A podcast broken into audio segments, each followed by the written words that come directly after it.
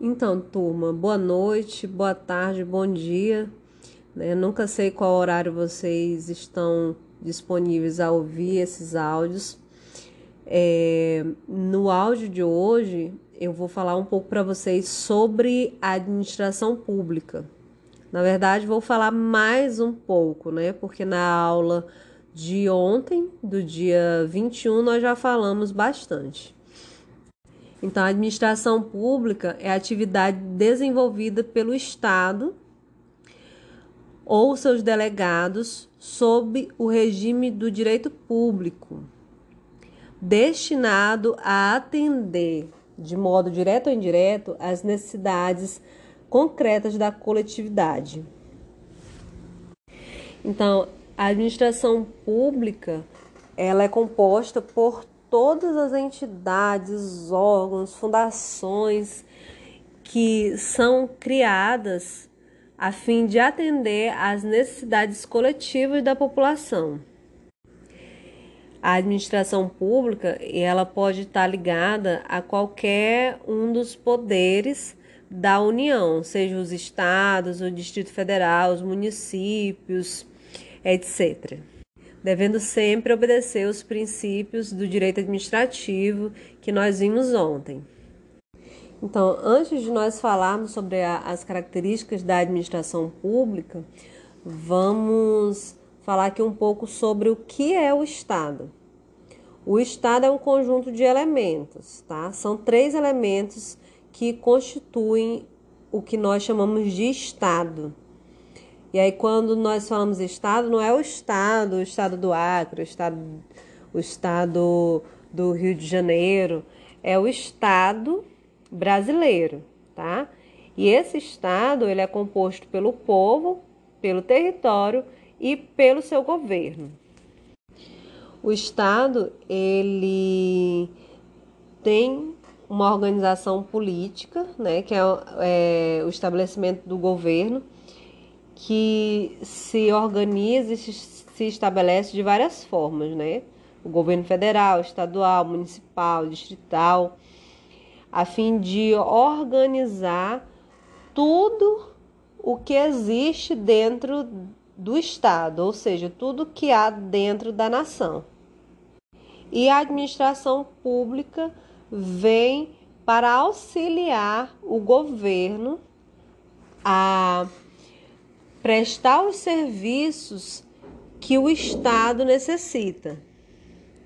Como nós já falamos na aula anterior, é, a sociedade organizada, né, que habita o território, que compõe juntamente com esse território o Estado, nação, necessita de vários tipos de serviços e esses serviços eles são providos pelo governo.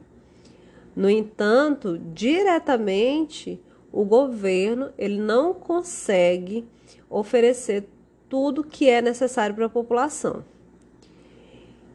E assim são criadas ou dados poderes a diversos órgãos, entidades, fundações é, e pessoas, os agentes públicos, para que esses serviços eles sejam oferecidos da forma mais eficiente possível. Assim, esse, esse conjunto de serviços diversos oferecidos pelo governo, ou seja, pelo Estado, é, compõe a administração pública, que pode ser direta ou indireta. E a administração pública ela tem algumas características que nós vamos ver a partir de agora. Então, a primeira característica da administração pública é que ela deve praticar atos tão somente de execução, ou seja, é, os órgãos ou entidades, os agentes públicos praticam atos que são determinados pelo governo, ou seja, é, não cria-se por si só dentro da administração pública é, leis mas somente as executa. A segunda característica nos diz que a administração pública deve exercer atividade politicamente neutra, ou seja, as suas atividades elas estão vinculadas à legislação e não à política vigente. Ou seja, a, os órgãos públicos, a administração pública, ela executa o que está na lei e não o que pode ou quer se determinar através de atos políticos. A terceira característica nos diz que a administração pública ela deve ter uma conduta hierarquizada, ou seja, obedecer à escala de poderes administrativos, tá? Respondendo sempre aos, seu, aos seus superiores e designando aí atos, atividades para os seus subordinados. Por exemplo, uma, uma prefeitura de determinada cidade, ela não pode ter ou, ou fazer uma atividade X se para que essa atividade aconteça há uma necessidade de uma aprovação do governo federal, por exemplo. Tá? Então a ordem, a hierarquia dos poderes, ela deve, ela deve ser sempre é, obedecida. Então, a administração pública ela deve também assegurar a responsabilidade técnica e legal dos seus atos, buscar sempre que os atos, as ações, as atividades sejam tecnicamente perfeitos e dentro da legalidade. Então, para isso, há de haver as contratações específicas. Né? Se você vai é, determinar que uma obra uma construção, uma obra de construção civil seja realizada, você vai contratar uma empresa é, devidamente qualificada para fazer aquela execução de, daquela determinada obra. Outra característica é que a administração pública ela tem um caráter instrumental. Então, ela serve de meio, de instrumento para que o Estado alcance os seus objetivos. Então, a administração pública ela serve como meio de trabalho para o Estado. O Estado traça objetivos, e aí quando a gente fala Estado, pode ser é, uma prefeitura, pode ser o governo estadual, traça objetivos e utiliza-se dos, dos seus órgãos, entidades, agentes públicos para que esses objetivos sejam alcançados. Como nós estávamos falando ontem da vacinação, o governo federal ele coloca como objetivo a, vacinação da, da população em massa, mas para que isso aconteça, mas para que esse objetivo seja alcançado, há todo um rol de atividades que devem ser desenvolvidas tanto pelo o governo estadual como pelos governos municipais. E a última característica que nós vamos ver é que a administração pública tem competência limitada. O poder de decisão é, e de comando em cada área da administração pública depende da área de atuação de cada órgão. Por exemplo, um órgão que é da área da saúde não pode tomar decisões sobre atividades que são da área da educação. Então, cada órgão atua, tem competência de acordo com suas áreas de atuação e ainda obedecendo também a hierarquia de comando. Então, até agora nós falamos sobre as características da administração pública. Agora nós vamos falar sobre os poderes é, que são usufruídos pelos administradores públicos. O primeiro poder é o poder vinculado ocorre quando a lei confere à administração pública poder para a prática de determinado ato, estipulando todos os requisitos, elementos necessários à sua validade. É, o poder vinculado, ele dá à administração pública é, o poder de praticar determinados atos porque está respaldado em lei. O que ocorre é que, visto a existência de uma lei que determine tal ato, a administração pública ela não pode é, se desvincular do que diz a lei. Vamos citar um exemplo aqui para ficar melhor entendido. Então, se um cidadão infringiu uma determinada lei de trânsito e na lei diz que para aquela infração deve ser cobrado mil reais, o agente de trânsito, né, o agente público, quando ele verifica que houve um descumprimento da lei, ele deve cobrar o valor que está determinado de acordo com a infração ele não tem é, poder para negociar esse valor. Se lá diz que, sei lá, passar o sinal vermelho é uma infração que equivale a uma multa de mil reais, é mil reais que deve ser cobrado a partir do registro dessa infração. Então, por isso que é, essa nomenclatura, poder vinculado, está vinculado ao que existe em lei. O segundo poder que nós vamos é, citar é o poder discricionário. Ele acontece quando o direito concede à administração, de modo explícito ou implícito, é, o poder de escolha. O poder discricionário ele dá o poder para o administrador público fazer escolhas tá, de, de atos, de, de atividades, desde que dentro da legalidade. Então, no uso desse poder, o administrador público, é, ele dentro do que é legal, ele vai fazer uma escolha através da sua análise de oportunidade e conveniência naquele momento para aquele determinado é, assunto ou problema. Geralmente, é, quando a lei prevê esse tipo de liberdade de escolha, alguns, algumas expressões acompanham o texto da lei, como por exemplo a expressão poderá, a juízo da autoridade competente, até determinado valor, etc. A discricionariedade ela também pode ser utilizada pelo administrador público quando os termos jurídicos eles são muito indeterminados, tá?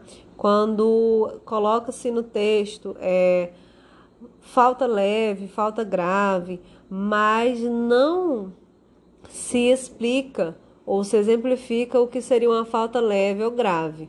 Tá? Então, fica aí entendido que é, o administrador público ele pode fazer essa distinção a seu juízo do que, que seria uma falta leve ou uma falta grave.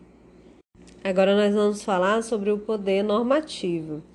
Então, embora é, essa atividade normativa de criação de, de normas, de leis, caiba ao legislativo, é, ao executivo, não tira-se é, totalmente esse poder, visto que o executivo ele pode expedir alguns regulamentos ou alguns outros atos normativos, né, desde que casados com a legislação vigente, que os ajudem a, a aplicar aquilo que está em lei. No entanto, a observação aqui é de que esses atos normativos eles devem servir para complementar a lei, nunca para alterá-la ou para se sobrepor à lei vigente.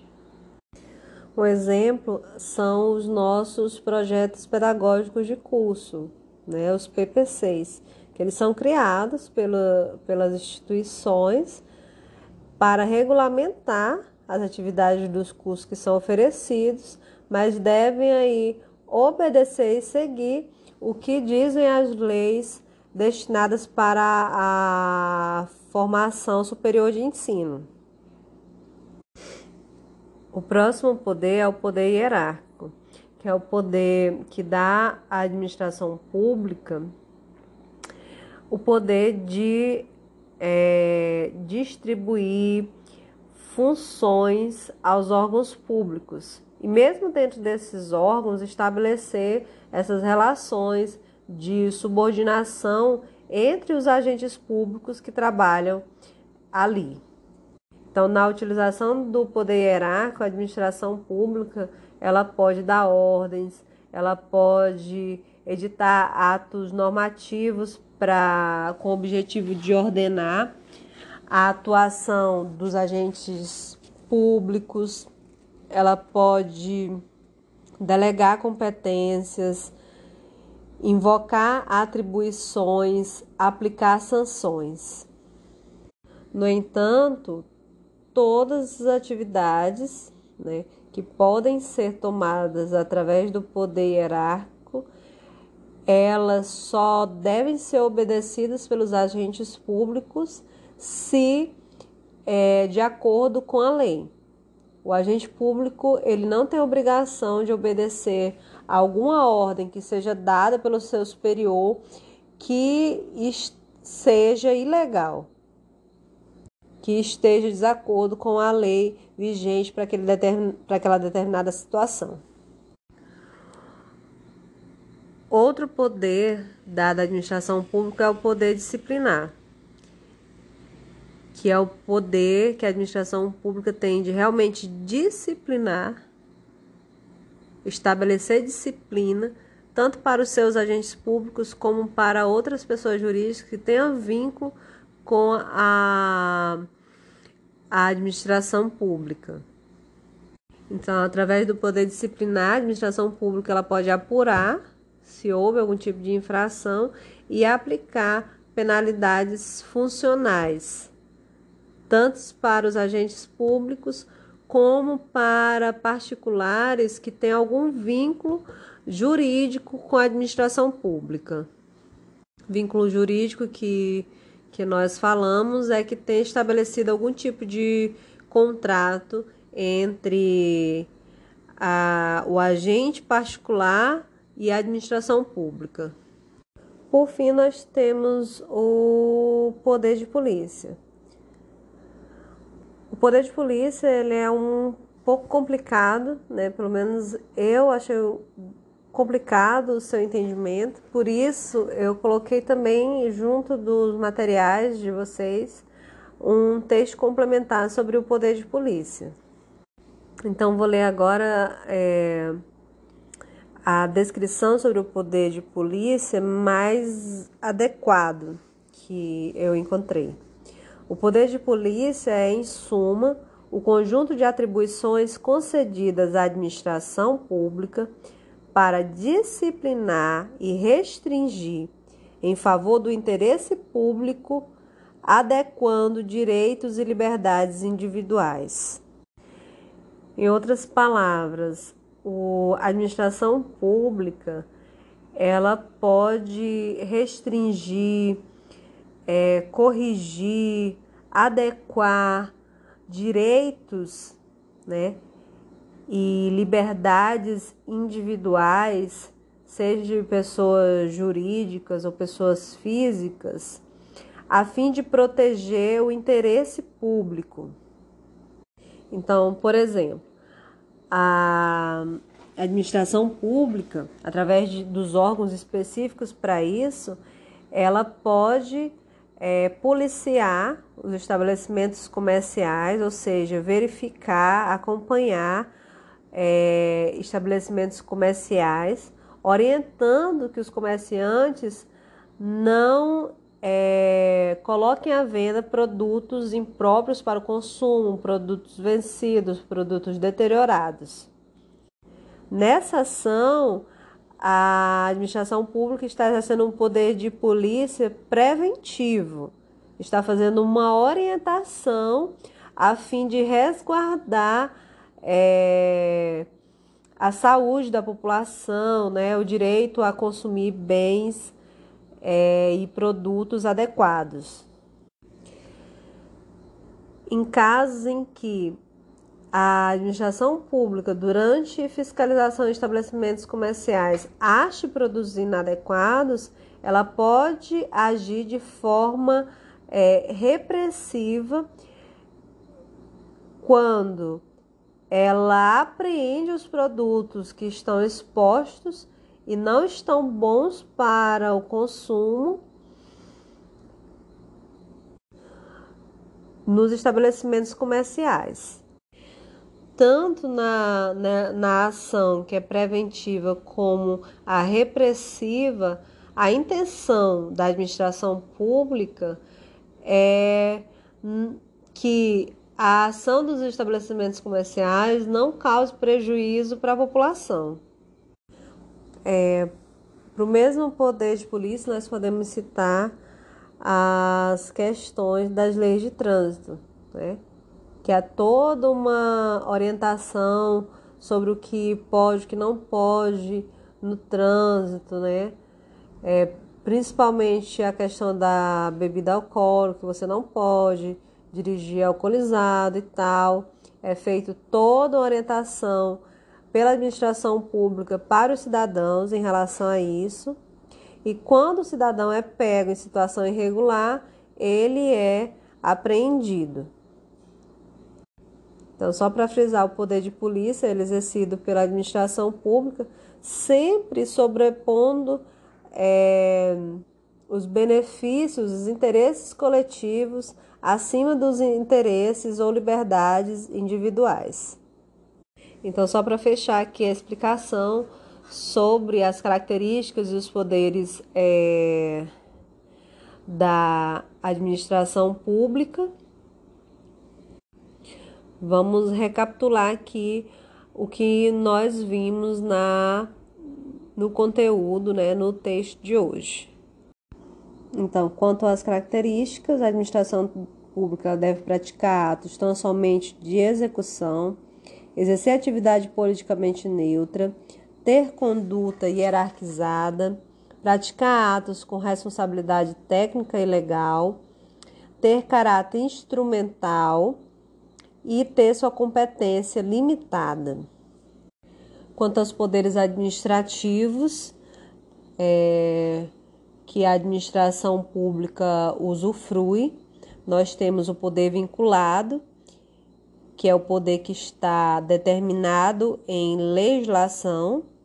Nós temos o poder discricionário, que é o poder que dá uma liberdade de escolha para o administrador público dentro da legalidade. Nós temos o poder normativo, que dá o poder é, para a administração pública de expedir alguns atos e, ou regulamentos a fim de aplicar de forma efetiva o que diz as legislações em geral.